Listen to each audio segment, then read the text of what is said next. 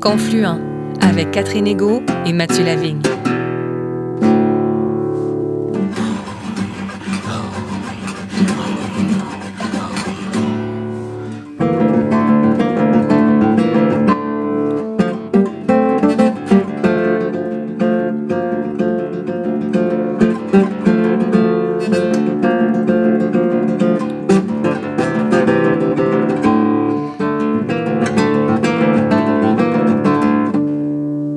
Bonjour Mathieu. Bonjour Catherine. Cette semaine, nous allons dans la communauté Atikamek de Pichouane pour y rencontrer William Awashish. Né en 1944, William Awashish a passé les premières années de sa vie en forêt avec ses parents, une enfance dont il garde un merveilleux souvenir ainsi que des valeurs profondes qui le guident aujourd'hui encore, notamment l'importance de la marche pour la santé physique et mentale. Notre invité a été chef de la communauté d'Opichiwan de 1971 à 1975, alors qu'il n'avait pas encore 30 ans. En 2012, il participait à Inu Meshkenu, la grande marche pour la santé du docteur Stanley Volant. Chanteur et guitariste, William Awashish est un grand amateur de musique et parle avec force de sa spiritualité. Homme de conviction, il donne également des conférences pour sensibiliser les jeunes aux conséquences des changements climatiques et de la surexploitation forestière. En 2023, William Awashish a reçu la médaille du lieutenant-gouverneur du Québec qui souligne son engagement bénévole et son influence positive dans sa communauté.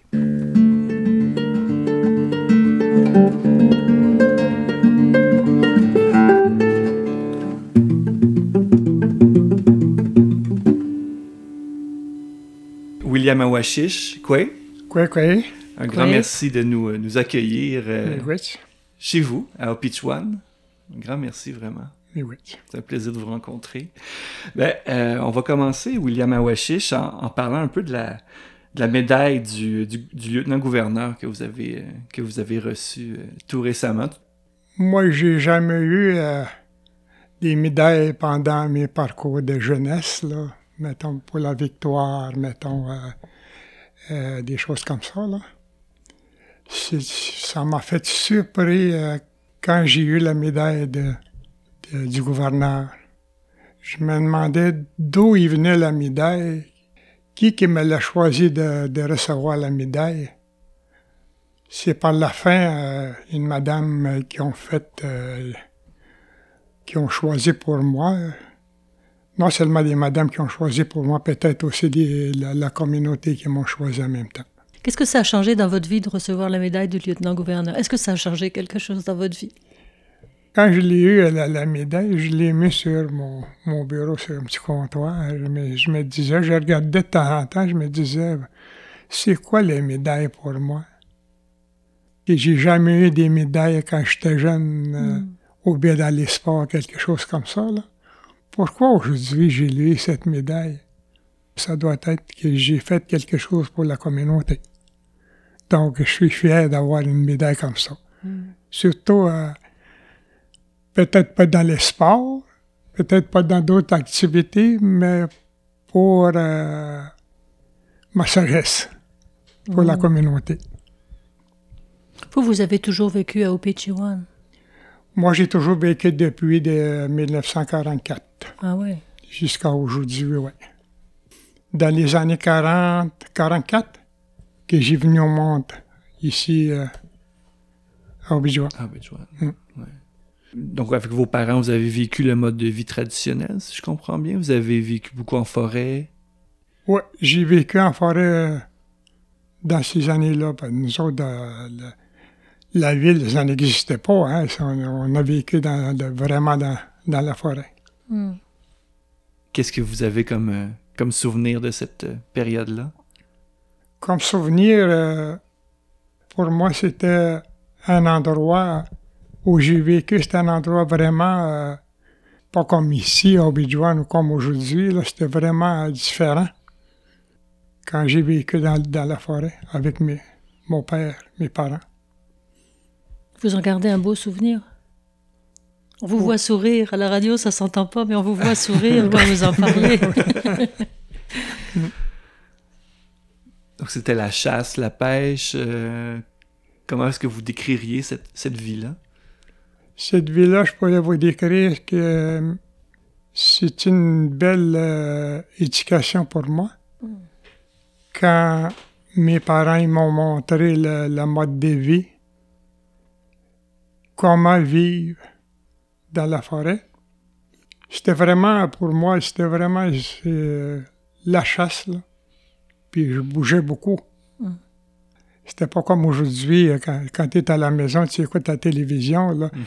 Puis euh, dans ces années-là, moi, quand mes parents, m'ont- quand mon père m'a montré de vivre vraiment la chasse, puis dans le bois, c'était, de lever le matin, puis de marcher avec lui. C'était vraiment pour moi euh, un bon souvenir. Moi, je me dis, euh, quand j'ai vécu en, en forêt, c'était mon père qui m'a enseigné, lui qui me disait, si tu te lèves, puis si tu marches, c'est là qu'il va te conduire la vie. Mais si tu bouges pas, si tu restes là, dans le temple, dans la maison, tu peux pas avoir la bonne qualité de vie. Pour vivre, c'est une question de bouger, de s'élever, puis la marcher. C'est là que je transmets aux jeunes, lever puis marcher. C'est une meilleure qualité de vie que vous allez les chercher. Au sens physique, mais aussi au sens euh, Ouais, au sens physique puis mental. et mental, Ouais. c'est-à-dire se mettre en mouvement, agir. Là. ouais, c'est ça. Est-ce que les jeunes ils comprennent bien ça ou faut les pousser un petit peu? Oui, il faut les pousser. Il faut les pousser pour qu'ils comprennent parce que c'est. Aujourd'hui, c'est pas la même, euh, la même qualité de vie que moi que j'ai vécu. C'est c'est complètement changé. Est-ce que vous les emmenez en territoire? Moi, mes jeunes, je les amène en territoire. Mes petits-enfants. Ouais. Oui. C'est précieux pour eux, hein? Oui, c'est Voir plus- encore un grand-père qui peut les emmener. C'est ça.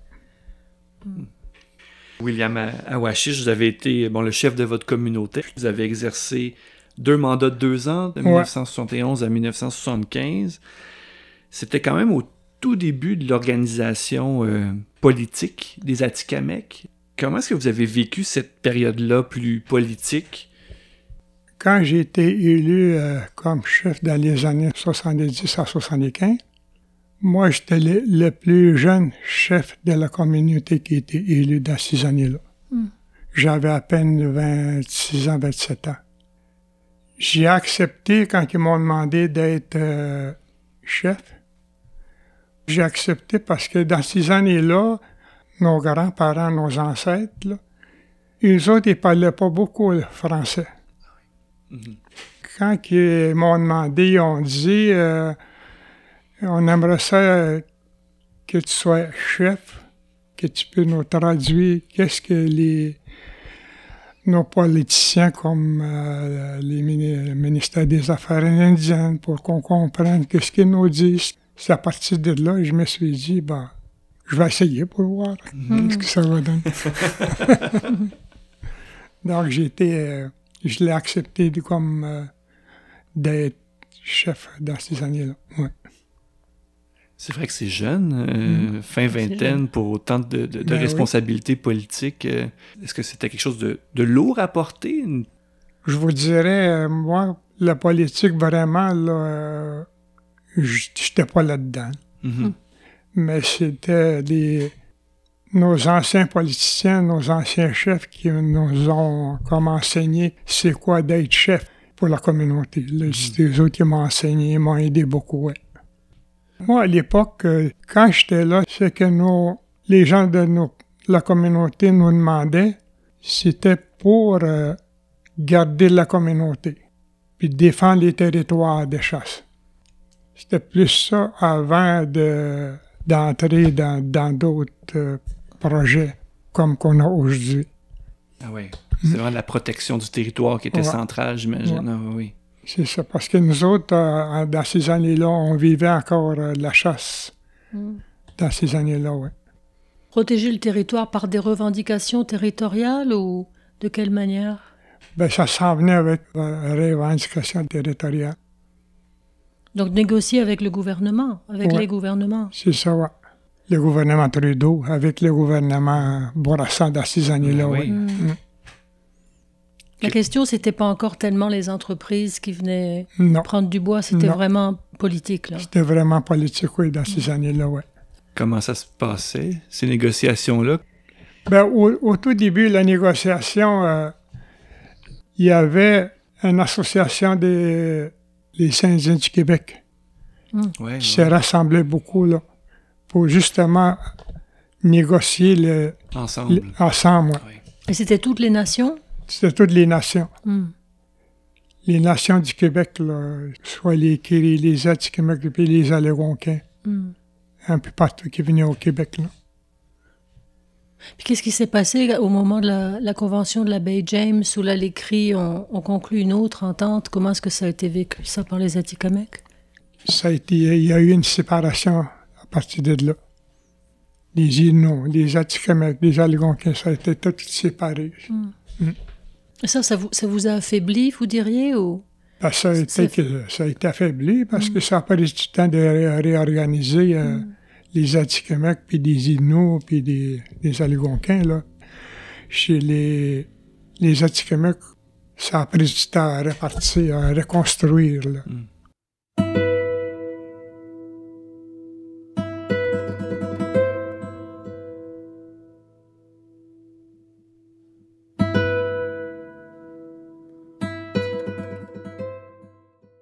On voit souvent des chefs qui font 4, 5, 6 mandats.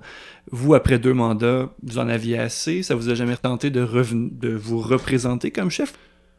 Quand j'étais là, c'est pas comme aujourd'hui. Aujourd'hui, les, les chefs, ils ont euh, des subventions pour payer le chef. Hmm. Moi, à l'époque, là, j'avais pas de salaire comme chef. Wow. J'étais obligé de, de partir travailler à l'extérieur. Souvent, j'ai quitté la communauté. Pourquoi? Parce que je voulais faire vivre à mes enfants aussi. J'avais pas de salaire. À un moment donné, je disais, faut que je parte aller travailler. Puis j'ai parti souvent à l'extérieur pour aller travailler. Quand t'as pas de salaire, tu peux pas le donner à nourrir, à la nourriture aux enfants. hein. Comme si je travaillais en pauvreté, là. Mhm. C'est pour ça que j'ai parti de la communauté pour euh, aller travailler à l'extérieur. J'ai travaillé pour une compagnie forestière. Ah oui. Hmm. Donc, vous avez travaillé dans, euh, plusieurs années dans le... Ouais, j'ai travaillé pour euh, 27, 28 ans pour eux autres. Quand ils ont fermé, euh, quand la compagnie est partie dans, dans les années 92, là, là, je sais que- c'est là que je suis revenu dans la communauté. Et vous restiez où pendant ce, ce temps quand vous travailliez à l'extérieur? Ben, je restais ici, mais je partais pour Travailler, vous reveniez Ouais. ensuite euh, les fins de semaine? les fins de semaine. Beaucoup d'At- d'Atikamekw travaillent dans le milieu de la, de la foresterie, ici à Opichuan, à Manawan, euh, à Motashi. Ça doit être des fois un peu difficile de travailler pour le milieu de la foresterie et avoir une vision de protection du territoire. Ça doit être dur des fois à trouver l'équilibre entre les deux. Quand je travaillais pour la, la compagnie forestière, c'est eux autres qui, qui m'ont engagé pour être contre-maître pour la compagnie. Donc, quand, quand ils m'ont engagé, c'était là que je venais chercher des, des gens de la communauté pour le- euh, aller travailler dans la foresterie. Hmm. Pourquoi est-ce que la compagnie voulait engager les Atikamekw particulièrement? La compagnie, ils savaient que les, les gens y avaient besoin de travailler. Puis de- c'est pour ça qu'ils engageaient les, les Atikamekw. J'imagine votre connaissance du territoire aussi devait être appréciée par la, la Ouais. compagnie. hein, C'est ça. C'est sûr. Puis quand vous reveniez la fin de semaine, il paraît que vous faisiez de la musique. Qu'est-ce que vous jouez? Je m'amuse dans le- dans le- dans l'instrument. Puis je chante, là. Entre-temps, je venais faire de la musique à l'église aussi, Hmm. pour les cérémonies, les mariages, toutes des choses qui se passent à l'église. Puis je viens faire de la musique, puis les, chants. Au niveau de la musique, il y a même un groupe qui s'appelle la famille William. là. Oui, oui, Puis William, c'est vous, ça. c'est moi. Ah, voilà! Vous êtes le William. oui, moi j'ai fait de la musique. J'avais à peine 13-14 ans. Je commençais à jouer la guitare. Puis je chantais, je faisais les imitations des chansons. Là. Après ça, on avait un groupe, puis on jouait de la musique. Là. Le country, ouais. Puis euh, moi, j'ai continué encore à faire de la musique à, l'église. là. C'est populaire le country. en- C'était en- populaire, oui. C'était Ah. populaire, le country. Ben oui, en milieu atikamekw, en milieu autochtone, je pense beaucoup, mais atikamekw particulièrement. là. C'est ça. Ah oui. Puis on, bon, on a parlé du, du territoire euh, William Awashish. Euh, vous avez donné des conférences, entre autres, vous avez rencontré des jeunes euh, dans les cégeps, je pense, euh, où vous avez parlé de- des changements climatiques, puis de l'impact des changements climatiques euh, sur les Atikamekw, sur le Nitaskinan, hein, le territoire traditionnel Atikamekw. Est-ce que vous pouvez nous parler un peu de ces impacts-là des changements climatiques sur le territoire et sur la communauté? Le changement climatique qu'on vit aujourd'hui, là, quand je vais dans le bois, là, j'ai vu beaucoup euh, vraiment euh, changement climatique. Mettons, les- le, le printemps, c'est plus la même chose comme qu'on a aujourd'hui. Puis l'automne, c'est pas la même chose. On le voit présentement. Ce que je vois aussi dans, dans le bois, changement climatique du côté des animaux, on dirait qu'ils ils ont plus une, une vie comme, comme qu'ils les avaient aussi. Parce qu'il y avait aussi des les coupes de bois, les, les- nos, nos gibiers, là, les orignaux, on dirait qu'ils s'éloignent, ils ont plus le, ils ont plus leur territoire comme qu'ils l'avaient avant.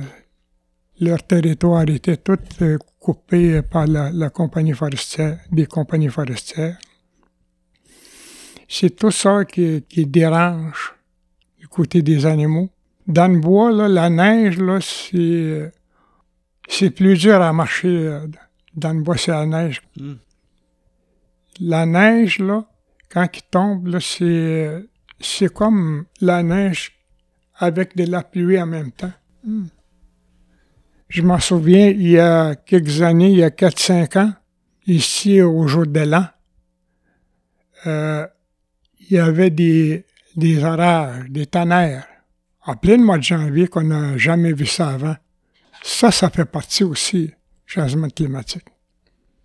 Cette année, on était vraiment chanceux encore le bleuet. On a eu beaucoup de bleuets cette année. On pensait que avec l'effet de forêt qu'on a eu et la chaleur qu'on a eu, euh, on n'aurait pas de bleuets. Finalement, euh, on a eu quelques pluies. Puis ça a été, euh, on dirait que ça a été... euh, Ça a sorti d'un coup. Ça a sorti d'un coup. Puis on a eu terriblement encore des bleuets cette année. Mm. Ben, on n'a pas eu la cueillette des bleuets, par exemple, ici, euh, dans la communauté. Ah non? On- non, on avait chaque année la, la cueillette de bleuets, là, puis il y a un acheteur qui était ici, puis euh, cette année, on n'a pas eu. Des bleuets qu'il y avait euh, au bleuetière, lac Saint-Jean, il y en avait trop encore. Ah, C'est lui oui. qu'on les années, euh, qu'on l'avait dans les années 20-22, là. Puis c'est pour ça, cette année, on dit, bah, on n'achètera pas de bleuet, on va laisser couler notre bleuet au bleuetière. Parce que j'ai su, là. Hmm. Parce que d'hab- d'habitude, la communauté ramasse les bleuets autour, puis les vend à une bleuetière. C'est vraiment Ouais. comme un, un revenu de vente, là. C'est pas juste pour la consommation personnelle. Ben ici, la, cueillette de bleuets, puis on a un acheteur ici dans la communauté, puis les gens, ils allaient avec la cueillette de bleuets à tous les jours pour le vendre ici. Après ça, le vendeur qui est ici revend au bleuetière. Mais cette année, non. Cette année, non.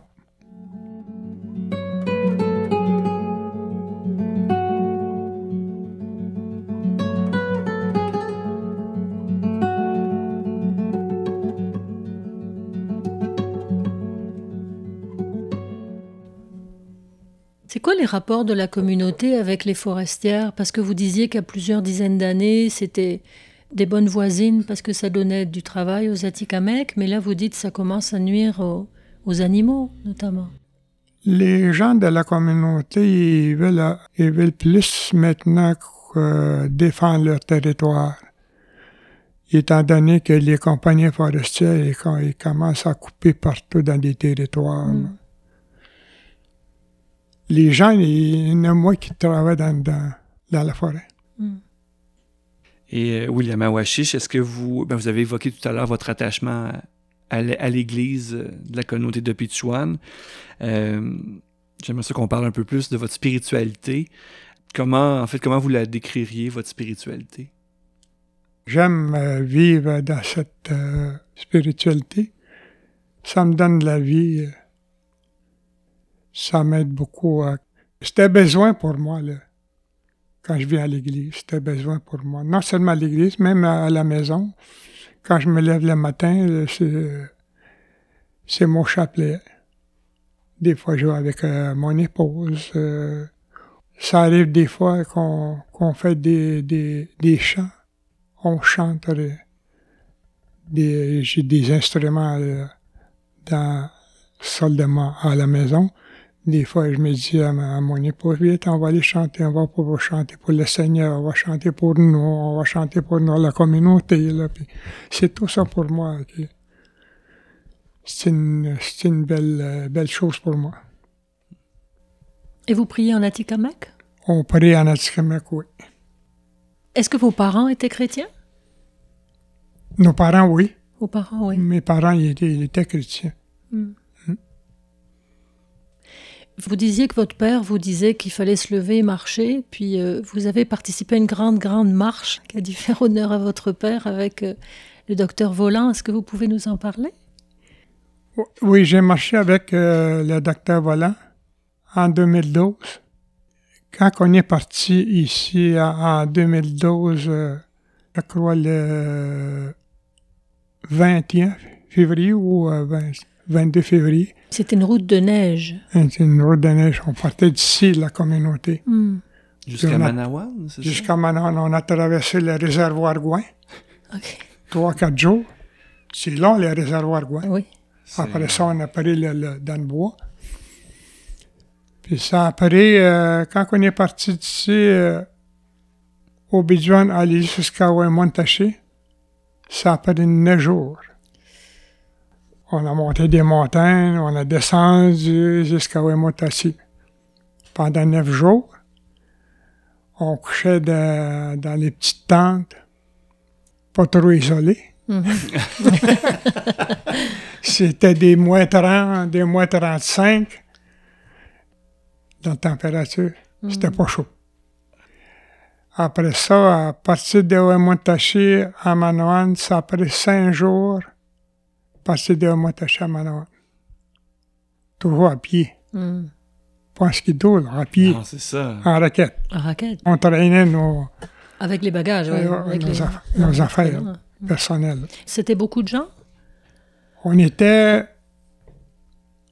je pense, une soixantaine. Ah oui, hein? Qui ont participé, ouais. Avec des jeunes, des plus des âgés? Jeunes, ouais. Des jeunes. Je pense que j'étais le plus vieux dans, dans le groupe. Le docteur Voilà était avec nous. Et c'était quoi le but de la marche? Le but de la marche, c'était pour euh, la santé, de se tenir en santé, pour voir euh, en même temps c'est quoi la vie, la vie d'un bois. Hmm. C'est vraiment la marche intense, c'est vraiment la marche euh, thérapeutique, moi que je l'appelle. C'est sportive aussi, parce que je pense que c'était 293 km ah, cette marche-là. Non, c'était 315. Ah oui? 315. Moi, j'avais tout calculé. Les 15 derniers ont été durs. vous en rappelez des 15 derniers. Ah, ouais. C'était 315 km en 14 jours. C'était en 14 jours qu'on a pris. Je pense que c'est le, programme du docteur Volant. Oui, c'est ça. Des bonnes habitudes de vie. Tout ça, c'est dans ce cadre-là. Ouais, Qu'est-ce qui est resté aux jeunes qui ont participé? Est-ce qu'après, ils sont plus allés dans le bois? Ils ont été plus actifs? Ils ont voulu faire d'autres choses? Moi, j'ai remarqué que quand les jeunes ont participé à ça, là, cette marche-là, là, à chaque année qu'ils ont organisé euh, la marche, il y en a eu de plus en plus des jeunes qui participaient. Ah, parce que c'est chaque année la marche? Oui, chaque année à la marche. La marche est organisée par la communauté. Un groupe de femmes là, qui, qui organise ça. Là. Puis euh, on s'aperçoit que à chaque année, il y a beaucoup de jeunes qui, qui participent. Hmm. Il y en a toujours cinquantaine et plus qui participent. Avec le, la COVID, là, hmm. on dirait que ça, ça nous a dérangés. Depuis ce temps-là, on a eu moins de participation de la marche. Hmm. Comme l'an passé, euh, je pense qu'il y en a juste une, eu une vingtaine. Là, ils vont sûrement avoir euh, d'organisation encore cette année 2023. C'est toujours à l'hiver. Ouais. Ça marche très bien, oui. C'est qu'à de le dire, ça marche bien. Ça, hein. mar- Ouais, ça, marche beaucoup. ça marche beaucoup, ouais. Qu'est-ce que vous souhaitez pour votre communauté, pour vos enfants, par exemple, pour les, les 20, les 50 prochaines années? Moi, ce que je souhaite euh, aux jeunes est de garder la communauté en santé. Vivre en santé ensemble, ce que je, je souhaite aux jeunes. Mais il faut les encourager. Il ne faut pas les lâcher. hein. La communauté est très jeune. hein. Oui. Il faut travailler beaucoup pour les tenir la communauté en santé. Ben, William Awashish, Kichimigwetch, vraiment pour, euh, pour votre présence, votre prise de parole. Miigwech Matashi. Miigwech.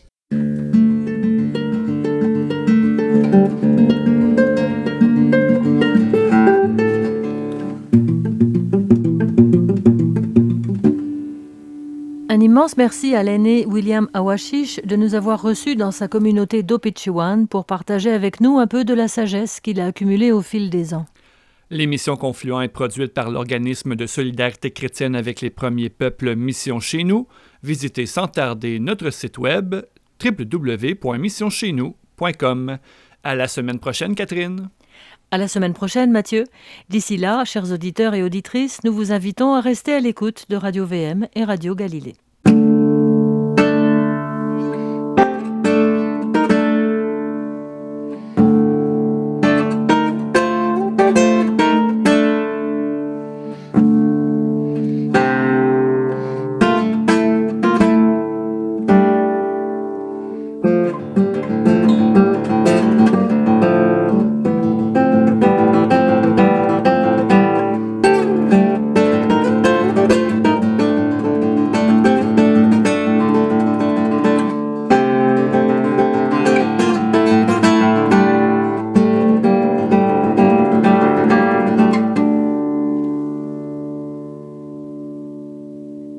Cette émission est produite par l'organisme Mission Chez Nous avec le généreux soutien financier des Oblates franciscaines de Saint-Joseph et la Fondation Lucien Labelle.